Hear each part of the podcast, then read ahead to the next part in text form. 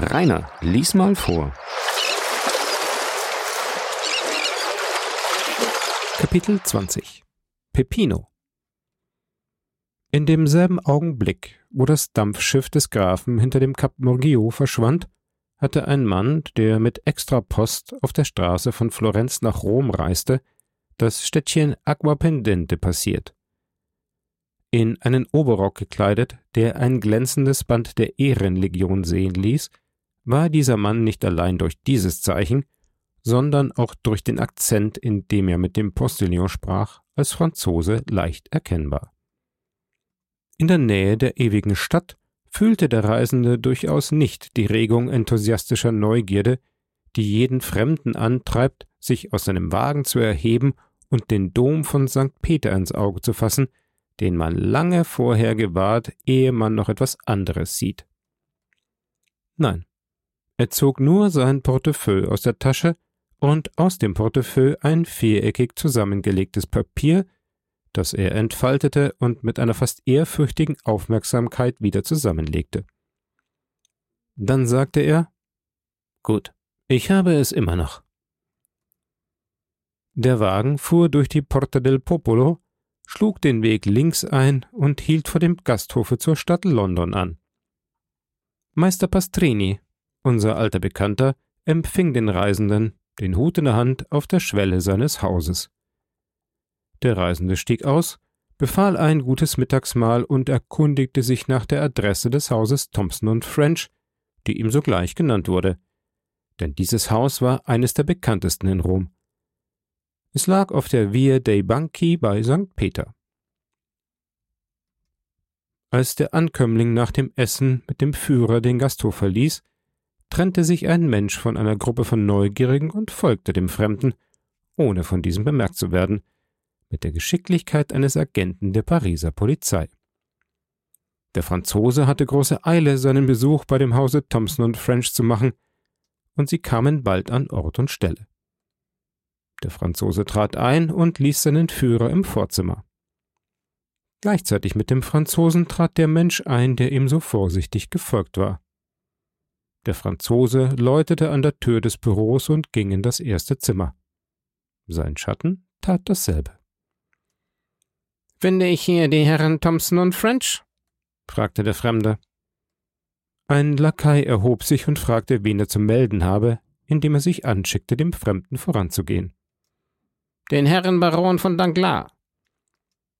Kommen Sie, sagte der Lakai.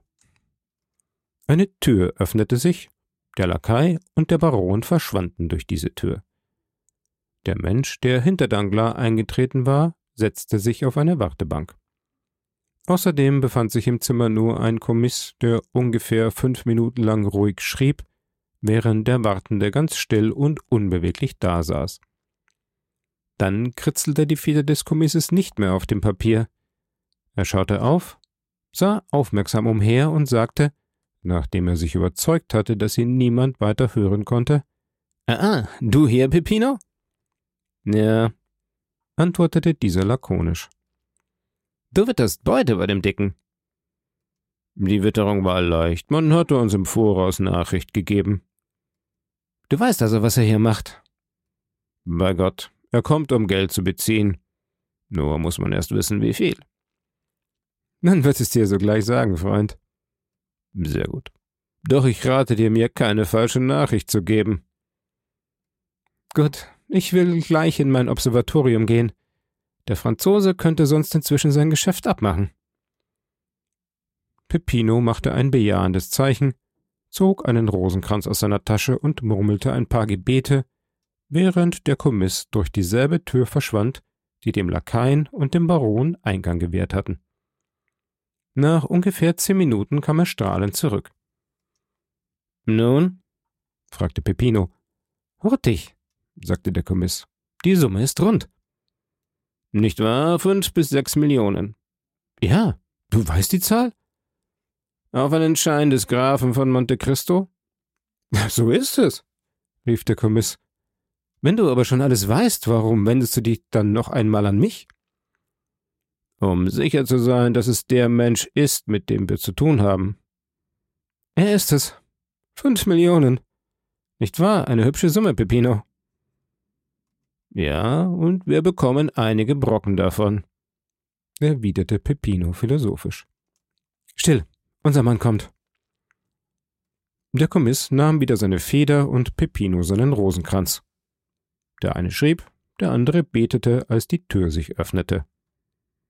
Danglars erschien strahlend, begleitet von dem Bankier, der ihn bis zur Tür zurückführte. Hinter Danglars entfernte sich Peppino. Der Wagen wartete vor dem Haus. Der Führer hielt den Kutschenschlag geöffnet. Danglars sprang leicht wie ein Jüngling von zwanzig Jahren in den Wagen. Der Führer schloss den Schlag und stieg zum Kutscher hinauf. Peppino stieg auf den Hintersitz. Will seine Exzellenz St. Peter sehen? fragte der Führer. Wozu? entgegnete der Baron. Ich bin nicht nach Rom gekommen, um zu sehen. Für sich fügte er mit seinem habgierigen Lächeln hinzu Ich bin gekommen, um einzusacken. Und er betastete in der Tat sein Portefeuille, in dem er einen Brief verschlossen hatte. Casa Pastrini, sagte der Führer zum Kutscher, und der Wagen entfernte sich rasch. Zehn Minuten nachher war der Baron wieder in seinem Zimmer, und Peppino setzte sich auf die an der Wand vor dem Gasthof angebrachte Bank, nachdem er ein paar Worte einem Betteljungen zugeflüstert hatte, der mit aller Schnelligkeit seiner Beine den Weg nach dem Kapitol einschlug. Danglars war müde, befriedigt und darum schläfrig. Er legte sich nieder, steckte sein Portefeuille unter sein Kopfkissen und entschlummerte. Peppino hatte Zeit übrig. Er spielte Mora mit den Facchini, verlor drei Taler und trank, um sich zu trösten, eine Flasche Orvieto-Wein. Am anderen Morgen erwachte Danglars spät, obgleich er sich früh zu Bett gelegt hatte. Er frühstückte reichlich, und da er nach den Sehenswürdigkeiten der ewigen Stadt nichts fragte, so verlangte er auf die Mittagsstunde Postpferde. Doch er hatte ohne die italienische Unpünktlichkeit und die Förmlichkeiten der Polizei gerechnet. Die Pferde kamen erst um zwei Uhr und der Führer brachte den visierten Pass erst um drei Uhr. Welche Straße? fragte der Postillon italienisch. Straße nach Ancona, antwortete der Baron. Meister Pastrini übersetzte die Frage und die Antwort, und der Wagen verließ den Gasthof im Galopp. Danglars wollte nach Venedig reisen und dort einen Teil seines Vermögens einziehen, sodann sich von Venedig nach Wien begeben, wo er den Rest flüssig zu machen gedachte. Seine Absicht war, sich in dieser Stadt niederzulassen, die man ihm als eine Stadt der Vergnügungen geschildert hatte. Kaum hatte er drei Stunden in der Kampagne von Rom zurückgelegt, als die Nacht anzubrechen begann.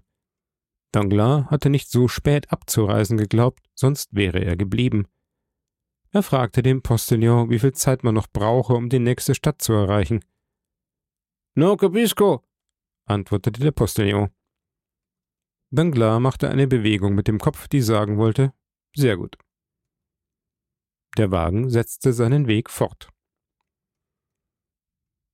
Bei der ersten Post werde ich anhalten, sagte Danglars zu sich selbst. Er fühlte noch einen Rest des Wohlbehagens vom vorhergehenden Tag, das ihm eine so gute Nacht verschafft hatte. Was tun, wenn man Bankier ist und einen glücklichen Bankrott gemacht hat? Danglars dachte an seine in Paris zurückgebliebene Frau, an seine Tochter, die sich mit Fräulein d'Armilly in der Welt umhertrieb, dann dachte er auch an seine Gläubiger und die Art und Weise, wie er sein Geld anwenden wollte. Als er an nichts mehr zu denken hatte, schloss er die Augen und schlief ein. Bei einem heftigeren Stoß öffnete er zuweilen seine Augen auf eine Sekunde wieder und fühlte sich stets mit derselben Geschwindigkeit durch die römische Campagna mit ihren zahllosen zertrümmerten Wasserleitungen fortgezogen. Doch die Nacht war kalt, düster und regnerisch, und es war viel besser für einen schläfrigen Menschen, im Hintergrund seines Wagens mit geschlossenen Augen zu träumen, als den Kopf aus dem Kutschenschlag zu strecken und einen Postillon, der nichts zu antworten wusste als Non capisco, zu fragen, wo er sich befinde. Danglars sagte sich, Es sei auf der Station noch immer Zeit zu erwachen und setzte seinen Schlaf fort. Der Wagen hielt an. Danglars dachte, er habe das ersehnte Ziel erreicht. Er öffnete die Augen, schaute durch die Scheiben in der Erwartung, sich mitten in einer Stadt oder wenigstens in einem Dorf zu finden. Doch er sah nur ein Stück halb zerfallener Mauer und drei bis vier Menschen, die wie Schatten hin und her gingen. Danglars wartete einen Augenblick. Er glaubte, der Postillon werde hier an der Station kommen und das Postgeld von ihm verlangen. Er gedachte, die Gelegenheit zu benutzen, um sich von seinem neuen Führer Auskunft geben zu lassen. Doch die Pferde wurden gewechselt, ohne dass jemand Geld von ihm forderte. Erstaunt öffnete Danglars den Wagenschlag, doch eine kräftige Hand stieß ihn sogleich zurück, und der Wagen rollte fort. Voll Verwunderung erwachte der Baron gänzlich aus seinem Halbschlummer. Hey, sagte er zu dem Postillon. Hey, mio caro! Doch Mio Caro antwortete nicht. Danglars öffnete nun das Fenster und fragte, den Kopf durch die Öffnung streckend: Hey, Freund, wohin fahren wir? Dentro la testa! rief eine gebieterische Stimme mit drohender Gebärde. Danglars begriff, dass Dentro la testa den Kopf zurück hieß. Er gehorchte nicht ohne eine gewisse Unruhe, und da diese Unruhe von Augenblick zu Augenblick zunahm, so war sein Geist bald von Gedanken erfüllt, die ganz geeignet waren, einen Reisenden, und besonders einen Reisenden in Danglars Lage, wach zu halten. Seine Augen nahmen in der Finsternis jenen Grad von Schärfe an, den im ersten Augenblick große Aufregung verleiht. Er bemerkte einen Menschen, der, in einen Mantel gehüllt, am Schlage rechts galoppierte. Ein Gendarm, sagte er. Sollte der französische Telegraph die päpstlichen Behörden auf mich aufmerksam gemacht haben? Er beschloss sich darüber Klarheit zu verschaffen. Wohin führt ihr mich? fragte er. Dentro la testa, wiederholte dieselbe Stimme mit drohendem Ausdruck. Danglars wandte den Kopf nach dem Kutschenschlag links und sah hier einen zweiten Reiter galoppieren.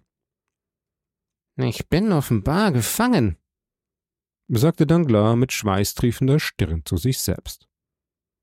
Und er warf sich in den Hintergrund seiner Kalesche zurück, diesmal nicht um zu schlafen, sondern um nachzudenken. Einen Augenblick nachher ging der Mond auf.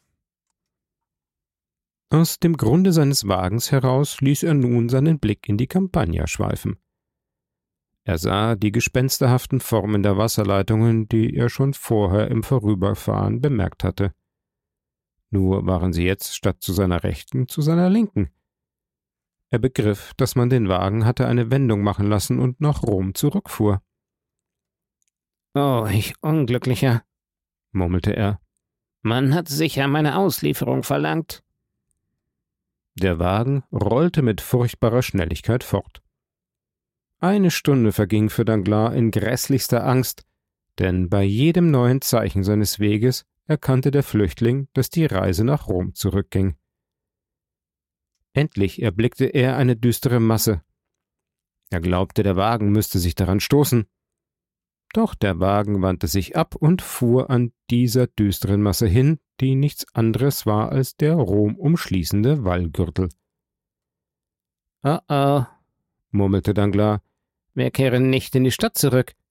Folglich ist es nicht die Justiz, die sich meiner bemächtigt. Guter Gott. Ein anderer Gedanke, sollten es etwa? Und seine Haare sträubten sich. Er erinnerte sich jener interessanten Geschichten von römischen Banditen, die Albert Morcerf Frau Danglars und Eugenie erzählt hatte. Vielleicht Räuber, murmelte er. Plötzlich rollte der Wagen auf härterem Boden als bisher.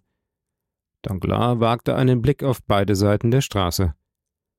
Er gewahrte Monumente von seltsamer Form und sagte sich, nach Morcerfs Erzählungen müsse er auf der Via Appia sein.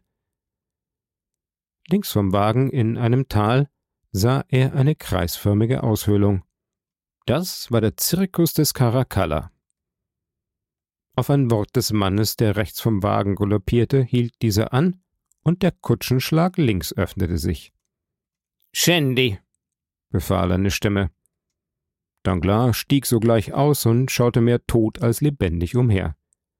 Vier Männer umgaben ihn, vom Postillon abgesehen. Die quoi? sagte einer von den vier Männern den Fußpfad hinabsteigend, der von der Via Appia in die unebenen Gründe der Kampagne von Rom führte. Danglars folgte dem Mann ohne Widerspruch und brauchte sich nicht umzuwenden, um zu wissen, dass ihm die drei anderen Männer folgten. Es kam ihm indessen vor, als ob diese Männer wie Schildwachen in ungefähr gleichen Entfernungen stehen blieben. Nach einem stummen Marsch von etwa zehn Minuten befand sich Danglars zwischen einem kleinen Hügel und einem Gebüsch. Drei Männer, die stumm dastanden, bildeten ein Dreieck, dessen Mittelpunkt er war. Er wollte sprechen. Seine Zunge verwirrte sich. Vorwärts, vorwärts, sagte dieselbe Stimme mit kurzem gebieterischen Ton. Diesmal begriff Danglars doppelt, durch den Klang des Wortes und durch das Gefühl, denn der Mensch, der hinter ihm ging, trieb ihn so heftig vorwärts, dass er beinahe auf seinen Führer stieß. Dieser Führer war unser Freund Peppino, der auf gewundetem Pfad in das hohe Gras drang. Er blieb vor einem von dichtem Buschwerk überragten Felsen stehen, in dessen Spalten er verschwand. Der Mann, der Danglars folgte, forderte diesen durch ein Zeichen auf, dasselbe zu tun. Es gab keinen Zweifel mehr. Der französische Bankrottier war in den Händen römischer Banditen. Danglars ergab sich, wie ein zwischen zwei furchtbare Gefahren gestellter Mensch, den die Angst mutig macht. Trotz seines Bauches schob er sich hinter Peppino durch, ließ sich, die Augen schließend, hinabgleiten und fiel auf seine Füße. Als er die Erde berührte, öffnete er die Augen. Der Weg war breit, aber dunkel. Peppino, der nun, da er zu Hause war, sich nicht mehr zu verbergen hatte, schlug Feuer und zündete eine Fackel an. Zwei andere Männer stiegen, die Nachhut bildend, hinter Danglars herab. Sie stießen diesen, wenn er stehen blieb, wie zufällig vorwärts und trieben ihn so auf einem sanften Abhang bis zum Mittelpunkte eines düster aussehenden Kreuzwegs. In übereinandergesetzten Nischen die in Form von Särgen ausgegraben waren, schienen sich an den Wänden unter dem weißen Gestein schwarze, tiefe Augen zu öffnen. Eine Schildwache schlug mit der linken Hand an den Kolben ihres Karabiners und rief sodann Wer da? Freunde, Freunde, sagte Peppino. Wo ist der Kapitän? Dort, antwortete die Schildwache über ihre Schulter auf einen aus dem Felsen ausgehöhlten Saal deutend aus dem das Licht durch große gewölbte Öffnungen in den Gang drang. Gute Beute, Kapitän, gute Beute, rief Peppino italienisch, nahm Danglars am Kragen seines Überrocks und führte ihn zu einer Öffnung, die einer Tür glich. Durch diese Öffnung gelangte man in den Saal, wo der Kapitän seinen ständigen Aufenthalt zu haben schien. Ist es der Mensch? Fragte der Kapitän, der aufmerksam in Plutarchs Leben Alexanders las. Er selbst, Kapitän, er selbst. Sehr gut, zeigt ihn mir. Auf diesen durchaus nicht höflichen Befehl hielt Peppino so rasch seine Fackel an Danglars Gesicht, dass dieser lebhaft zurückwich, um sich nicht die Augenbrauen versengen zu lassen. Sein verstörtes Gesicht bot alle Symptome eines bleichen, hässlichen Schreckens. Der Mann ist müde, sagte der Kapitän. Man führe ihn zu seinem Bett. Oh, dieses Bett, murmelte Danglars. Wahrscheinlich ist es einer von den Särgen, die aus der Mauer ausgehöhlt sind. Und der Schlaf ist der Tod, den mir einer von den Dolchen, die ich im Schatten funkeln sehe, bringen wird. Man erblickte in der Tat in den düsteren Tiefen des ungeheuren Saales, auf ihren Lagern von getrockneten Kräutern oder von Wolfshäuten, die Gefährten des Mannes sich erheben, den Albert von Morcerf die Kommentare Cäsars lesend und Danglars in den Plutarch versenkt fand. Der Bankier stieß einen dumpfen Seufzer aus und folgte seinem Führer. Er versuchte weder zu bitten noch zu schreien. Er hatte keine Kraft, keinen Willen, keine Gewalt, kein Gefühl mehr. Er ging, weil man ihn fortzog.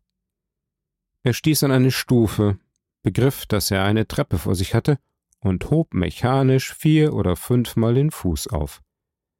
Dann öffnete sich eine niedrige Tür vor ihm. Er beugte sich unwillkürlich, um nicht anzustoßen, und befand sich in einer aus dem Felsen gehauenen Zelle. Diese Zelle war, wenn auch kahl, doch rein und trocken. Ein Bett von getrocknetem Gras, bedeckt mit Ziegenhäuten, war in einer Ecke dieser Zelle ausgebreitet. Bei diesem Anblick murmelte Danglars Ah, Gott sei gelobt, es ist ein wirkliches Bett. Es war zum zweiten Mal, dass er in einer Stunde den Namen Gottes anrief. Dies war seit zehn Jahren nicht mehr vorgekommen. Ecco, sprach der Führer, stieß Danglars in die Zelle und schloss die Tür hinter ihm. Ein Riegel klirrte. Danglars war gefangen. Wäre auch kein Riegel da gewesen, so hätte er doch der heilige Peter sein und zum Führer einen Engel des Himmels haben müssen, um mitten durch die Garnison zu kommen, welche die Katakomben von San Sebastiano besetzt hielt und um ihren Führer gelagert war, in dem unsere Leser sicher schon den berüchtigten Luigi Vampa erkannt haben. Danglars hatte diesen Banditen, an dessen Dasein er nicht glauben wollte, als ihm Morcerf davon erzählte, ebenfalls erkannt. Er hatte nicht nur ihn, sondern auch die Zelle erkannt, in der Morcerf eingeschlossen gewesen war und die aller Wahrscheinlichkeit nach den Fremden gewöhnlich als Wohnung diente. Diese Erinnerungen, bei denen Danglars mit einer gewissen Freude verweilte, verliehen ihm wieder Ruhe. Da ihn die Banditen nicht auf der Stelle töteten, hatten sie überhaupt nicht die Absicht, ihn zu töten. Man hatte ihn festgenommen, um ihn zu plündern, da er aber nur einige Louis d'Or bei sich trug, so würde man sich, meinte er, damit begnügen müssen. Er erinnerte sich, dass Morcerf zu ungefähr 4000 Talern angeschlagen worden war. Da er sich für eine viel gewichtigere Person hielt als Morcerf, so schätzte er sein Lösegeld auf 8000 Taler, das heißt 48.000 Francs. Es blieben ihm dann etwa 5 Millionen und 50.000 Francs. Damit kann man überall durch. Mit diesem beruhigenden Gedanken streckte er sich auf seinem Lager aus und entschlummerte bald.